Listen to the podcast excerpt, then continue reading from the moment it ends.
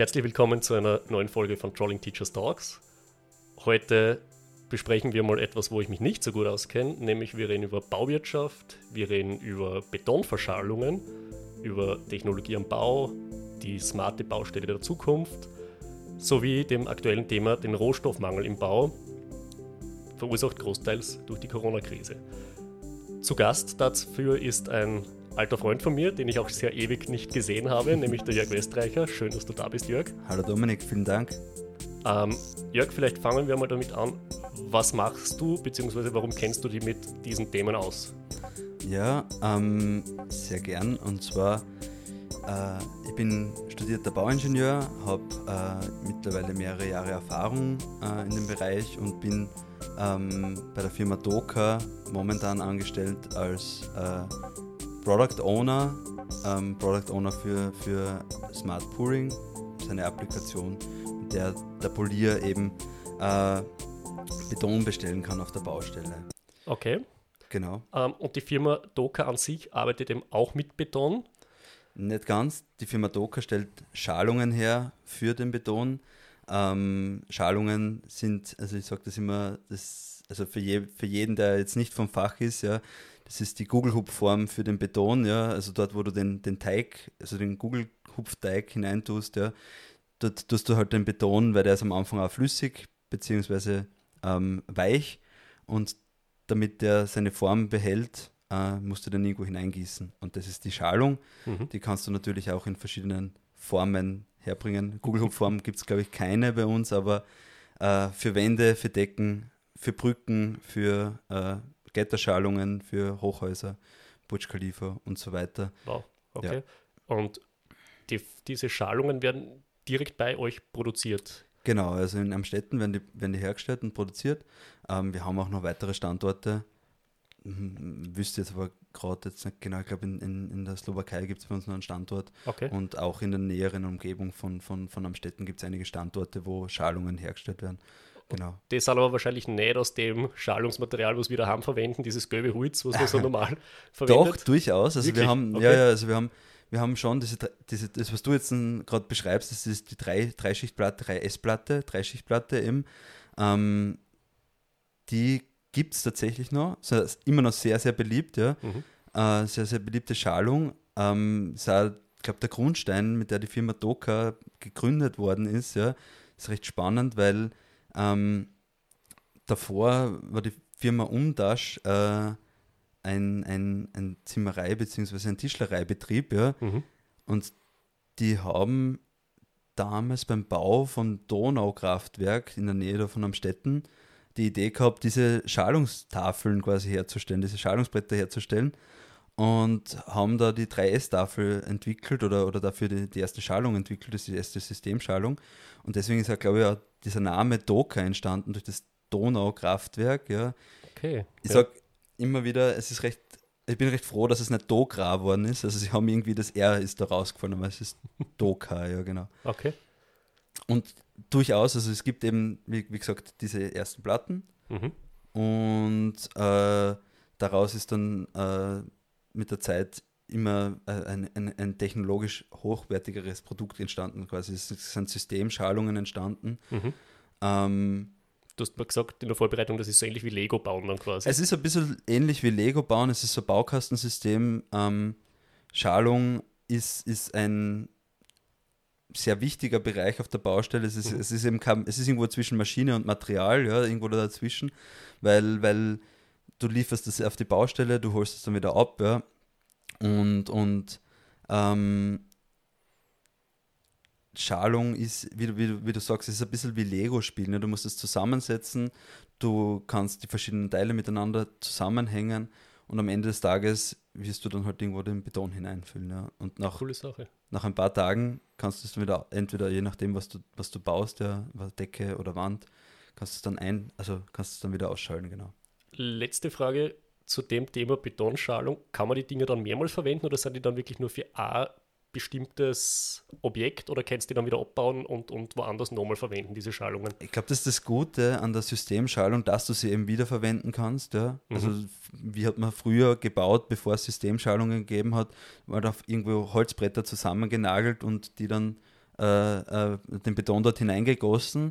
Mhm. Ähm, würde wahrscheinlich heute noch immer gehen, aber damit kannst du halt nicht allzu oft, äh, äh, die kannst du nicht so oft einsetzen. unsere Schalung kannst du natürlich immer wieder einsetzen, die kannst du, die kannst du, äh, die kannst du auch sanieren. Mhm. Also das heißt, wenn, wenn sie mal kaputt gehen, kannst du die auch wieder äh, sanieren und die, die, die Schalhaut, also das, was dann wirklich mit Beton in Berührung kommt, kannst du dann ähm, sanieren erneuern. und erneuern. Mhm. Genau, und dann kannst du es wieder einsetzen. Also der Stahlrahmen, der da dahinter rundherum ist, oder Aluminiumrahmen, je nachdem, äh, der bleibt und die mhm. Stahl Schalhaut wird dann erneuert, genau. Okay, coole Sache. Ähm, Technologie am Bau, zweiter großer Block, kenne ich mich überhaupt nicht aus. Also wenn ich am Bau bin, also ich bin ja vom Küchenplanen immer wieder auf Baustellen, mhm. ich relativ wenig moderne Technologie. Also man sieht halt Bagger und, und, und Schaufeln. Also es mhm. wirkt eigentlich eher sehr, sehr rustikal, die Baustellen. Ja. Also ich habe da noch keinen Roboter gesehen oder irgendwas, der da mal anfährt oder, oder sonst irgendwas. Ähm, was gibt es da Neues? In welche Richtung könnte das gehen?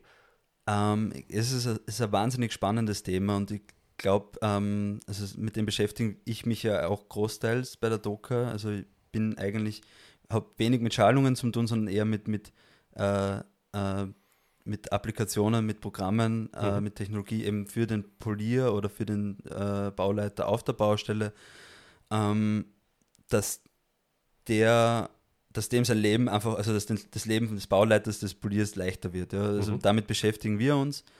Ähm, da versuchen wir eben die Baustelle voranzutreiben, weil anders als in anderen Branchen, der Vergleich ist immer ein bisschen unfair, ja, also wenn du an die Automobilbranche denkst, da hast du, da hast du eine Halle rundherum, da produzierst du ein Teil immer und immer wieder und in der Baubranche gehst, also Baust musst du die davon, Halle.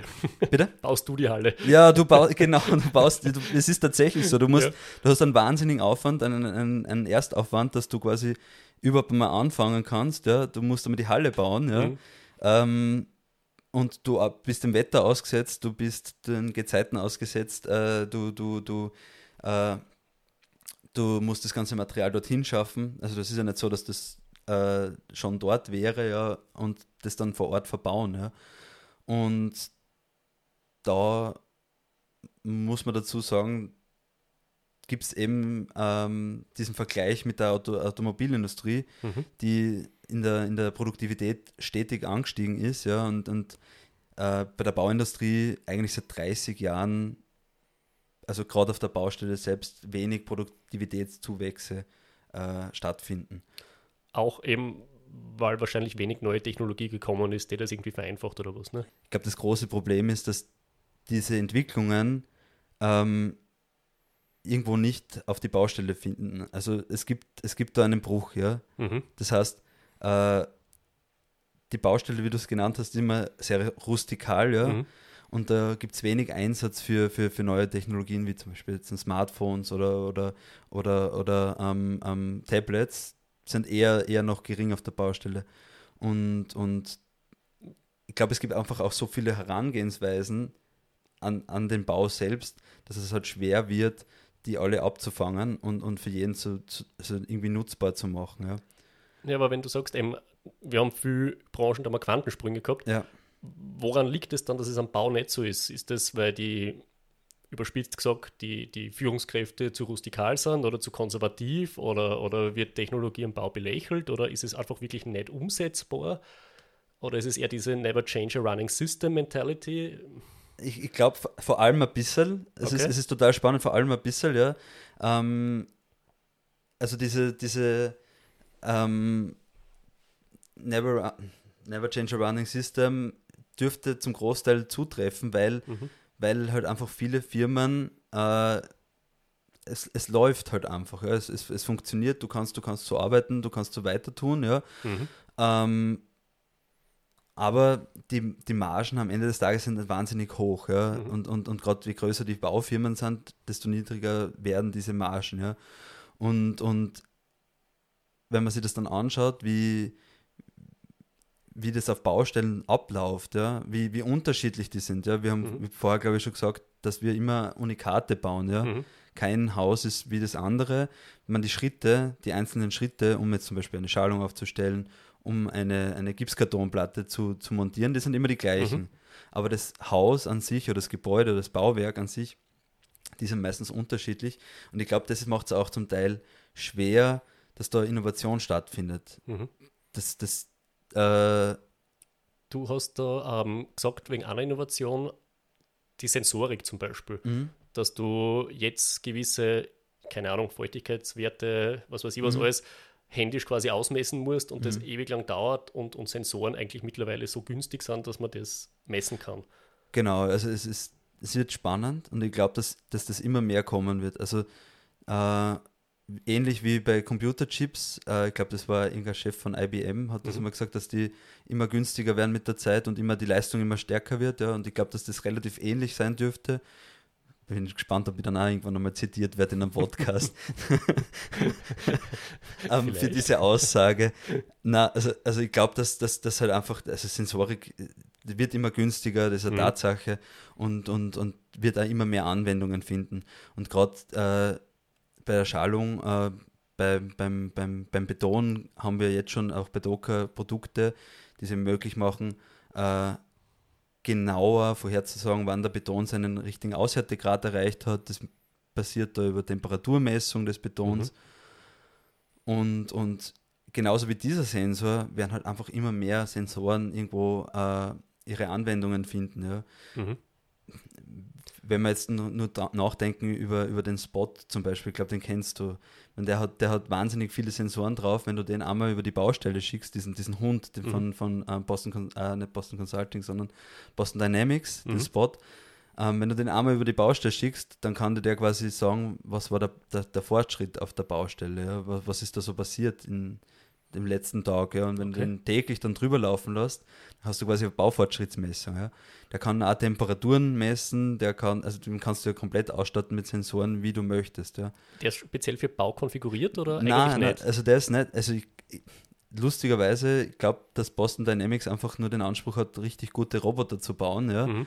Und Aber würden gut passen für Bau. Genau, also ja. ich glaube, dass, dass gerade im Bau einen, einen sehr guten Anspruch, also weil, weil die Baufortschrittsmessung zum Beispiel relativ schwierig ist. Ja, es passiert mhm. am Bau, man muss sich das vorstellen, an einem Tag wird ähm, am Nordende gearbeitet, am nächsten Tag am, am Südende und ähm, ja. also es ist halt kleinteilig und, und es passieren viele Sachen an unterschiedlichen Stellen. Äh, du hast in der, in der Rohbauphase hast du, hast du schon immer relativ, also je, nach, je nachdem wie groß halt das Bauwerk ist, hast du an, einen, einen Haufen Leute auf der Baustelle, die unterschiedliche Dinge tun. Ja? Also wenn ich darüber nachdenke, jetzt in der Rohbauphase beim Gebäude, das mit Beton gebaut wird, ja, dann brauchst du einen Schalungszimmerer, mhm. dann brauchst du einen Bewährungsleger. Ähm, wenn in der Decke noch irgendwelche Dinge hineinkommen, dann kann es sein, dass der Elektriker dann schon da ist. Dann brauchst du noch jemanden, der die Installationen macht. Äh, äh, ähm, wenn, wenn du, also ja, es, es, sind ein Haufen Leute. Es sind einfach ja. ein Haufen Leute, mhm. die da, die da auf, der Bau, auf der Baustelle herumrennen und die werden koordiniert. Ja, und mhm. da passieren halt unterschiedliche Dinge. Ja. Und meistens äh, ist es halt schwierig, diese zu erfassen. Und, und mit so einem Spot könntest du dann halt einfach täglich die gleiche Runde drehen lassen oder neue Runde, also neue Wege dazu machen und der könnte dann in meinen Augen da den Fortschritt messen. Ja. Mhm. Ich habe dich ganz am Anfang unterbrochen, ja. ähm, bei, der, bei der Einleitung, wie du gesagt hast, was du machst. Du hast eben gesagt, du bist eher in der App-Entwicklung auch. Mhm. Ähm, und du hast gemeint, ihr entwickelt da also Apps, die den Polier Arbeit erleichtern quasi. Genau, ja. Was, an was arbeitet ihr da genau oder was sollen diese Apps machen? Also die App, an der ich die letzten zweieinhalb Jahre gearbeitet habe, ähm, die nennt sich Smart Pouring. Ähm, da geht es darum, dem Polier das, das Bestellen von Beton einfacher und, und, und, und, und sicherer zu gestalten. Mhm. Äh, die Idee war eben, wir wollen sicher gehen, dass der richtige Beton in der richtigen Schalung landet.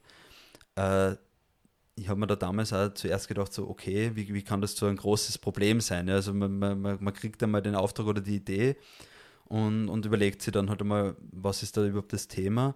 Und bin dann relativ bald draufgekommen, dass einfach bei einer Betonbestellung, dass die vom Polier noch immer via Telefon ausgelöst wird. Das heißt, ja. der steht da mit den Gummistiefeln selbst irgendwo auf der Baustelle, Worst Case, und es ist laut um und dumm und er sagt, bitte schick mir den Beton so wie immer. Und der Disponent, der auf der anderen Seite der Leitung sitzt, der, der vielleicht nicht unbedingt der, die gleiche Person ist, mit die, mit der er das letzte Mal telefoniert hat, weil die einfach auch im Rad wechseln. Ähm, ja, der, der soll dann wissen, was für ein Beton das der immer kriegt. Ja, der muss das dann halt nachschauen und da passieren dann einfach Fehler.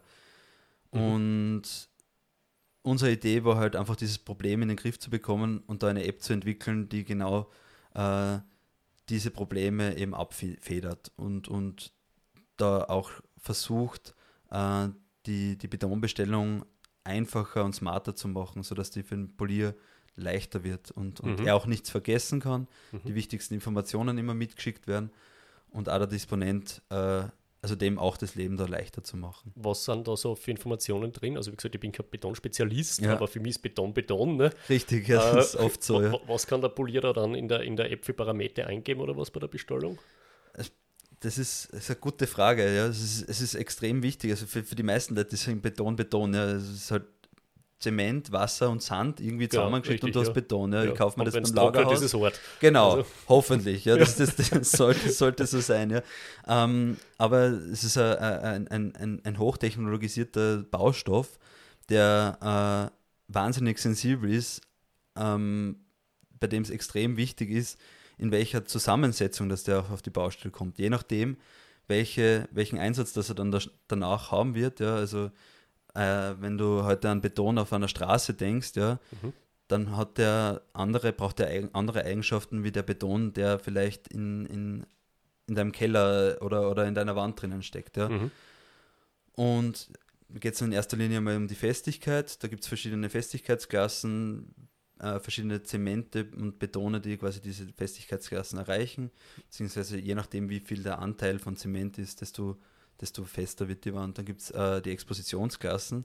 Äh, das ist eben, welchen, welchen, also welchen Umständen ist der, der Bauteil oder der Beton später mal exponiert, ja. Also was, ist, was wird der ausgesetzt? Und je nachdem musst du da halt eben auch andere Betone nehmen, weil Beton recht anfällig eben, wenn man gerade die Straße gesagt, gerade anfällig auf, auf, auf Salze ist. Die tun den Beton nicht gut, musst du eine andere Zusammensetzung nehmen. Mhm. Ähm, ich habe auch erwähnt den Sand oder den, den, den, den Schotter, den wir da hineingießen oder den wir brauchen für den Beton. Äh, der kann verschiedene Größen haben. Ähm, da ist natürlich spannend, je größer der Schotter ist oder je größer der, die, die, die Körnung ist, desto, desto günstiger wird der Beton, weil desto weniger, desto weniger ähm, ähm, ähm Zement Beton, Zement ja. brauchst du. Mhm. Ich meine, es kommt auf die Zusammensetzung an, ja. Mhm.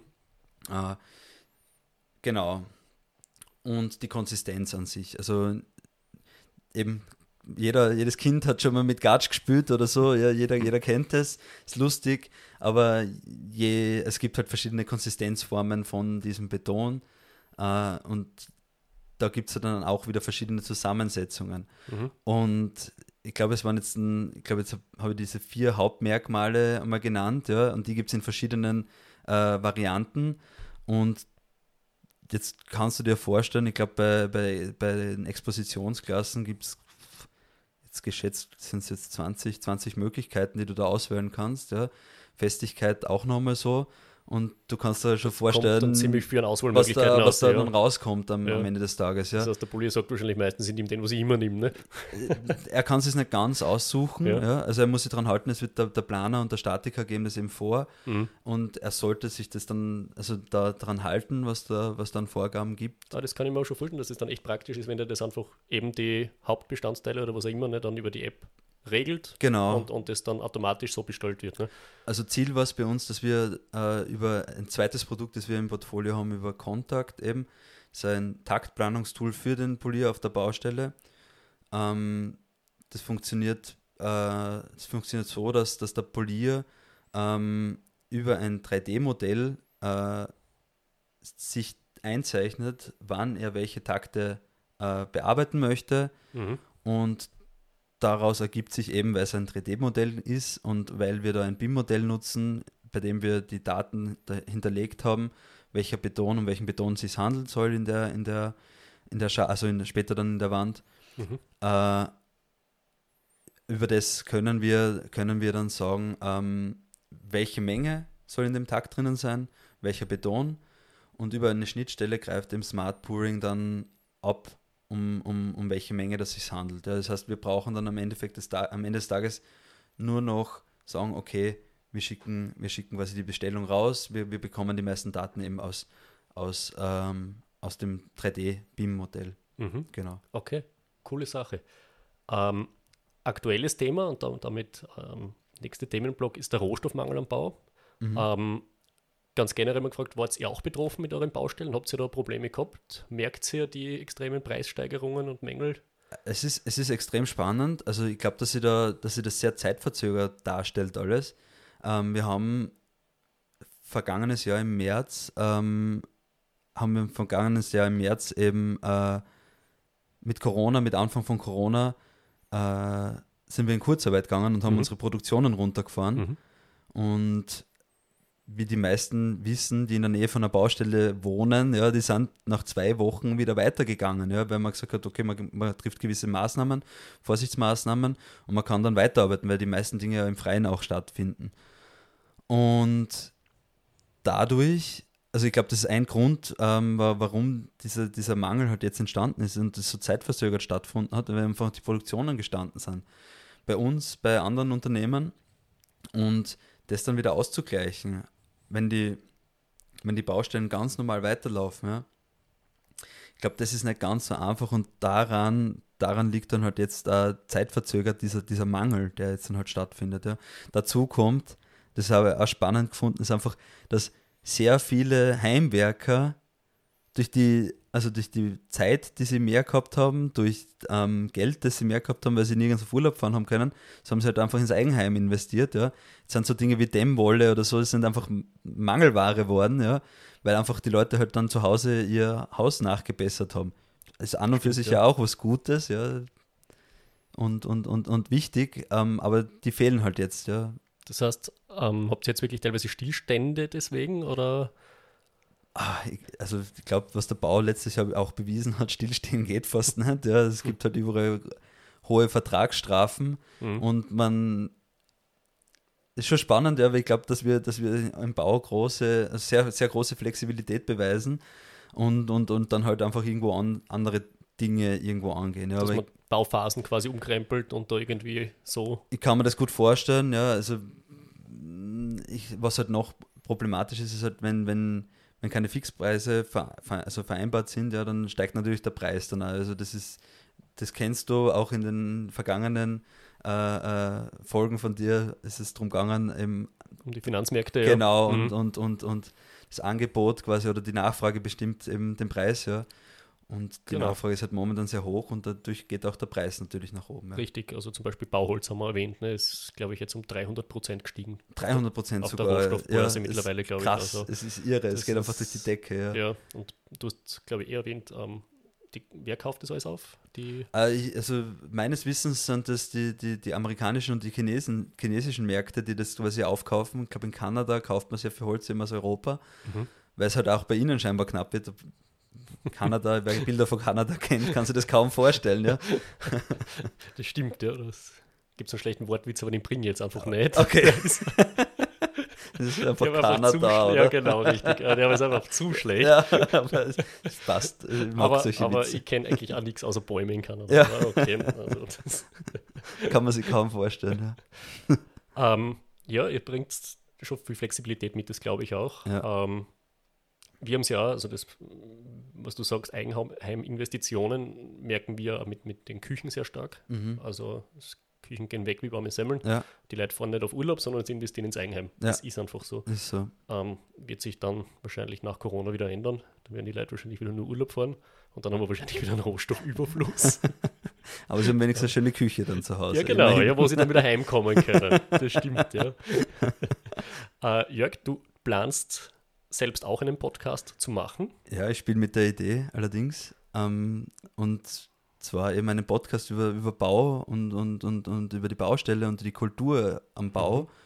weil das eigentlich sehr spannend finde und weil ich glaube, dass eben, also wir haben, wir haben davor ein bisschen über, über, über Technologien gesprochen und ich habe einfach in den letzten eineinhalb, zwei Jahren sehr stark gemerkt, dass in der Baubranche eben Innovation und Technologien einfach schwer angenommen werden. Mhm. Es ist, man kriegt sehr oft gehört, ähm, äh, zu hören, man, man, hört sehr oft, dass eben Polierer sagen, äh, das kenne ich nicht, das haben wir noch nie gemacht, das haben wir immer anders gemacht, ja, das interessiert mich nicht. Ja.